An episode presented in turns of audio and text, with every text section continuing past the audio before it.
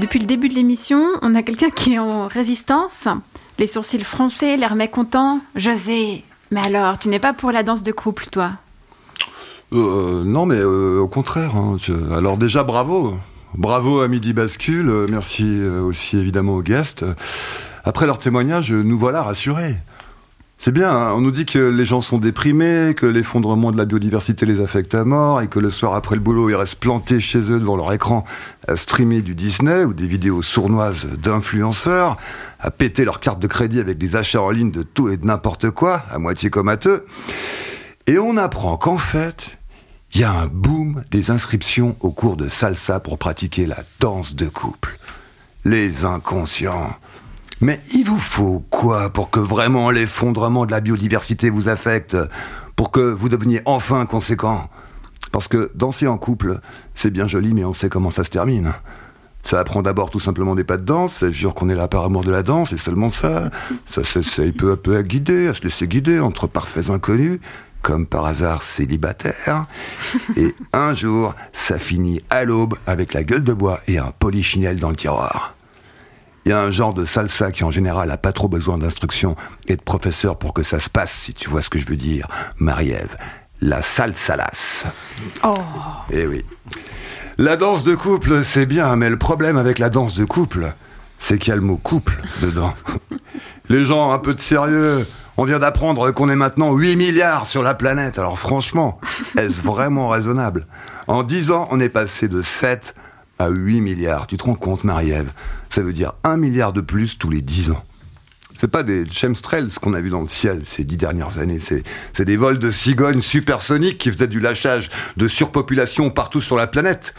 Forcément, si les gens, dès qu'ils ont un peu de temps libre, se mettent à aller à des cours de danse de couple, moi je dis qu'il y a corrélation là, il y a évidence. Moins de cours de salsa, de danse de couple, tout ça, moins de surpopulation. Laissez les gens déprimés dans leur coin, bon sang, se sentir mal dans leur corps, moche, pas désirable, rouiller des hanches et du cul, pas baisable. Laissez l'espèce s'éteindre d'elle-même, quoi. C'est de l'acharnement, là, pas besoin d'entretenir un faux suspense. On sait très bien comment tout ça finira. On a lu The Road de Cormac McCarthy. On s'est repassé les Mad Max 1, 2, 3, 4. Tout le monde a intégré que Walking Dead était un documentaire survivaliste et qu'on assisterait à ça de notre vivant. Tiens, voilà une série qui donne pas du tout envie de se mettre à la danse de couple, mais plutôt au tir à l'arbalète. Dans Walking Dead, tirer un coup, ça reste purement littéral. Et c'est beaucoup mieux comme ça. Marre du second degré toujours. Regardez où ça nous a mené. Et puis franchement, l'autre est quelque chose de beaucoup trop important pour le livrer à une danse de couple. J'ai trop de respect pour l'autre pour le réduire à ça. Bah, nous. mais pas du tout, mais écoute, écoute. Nous, les sensibles, on préfère frémir à distance, languir. Ah bah oui. L'autre, c'est l'inaccessible. C'est d'abord une présence que nos sens doivent apprivoiser. Faut que le corps s'entraîne à supporter une émotion si grande.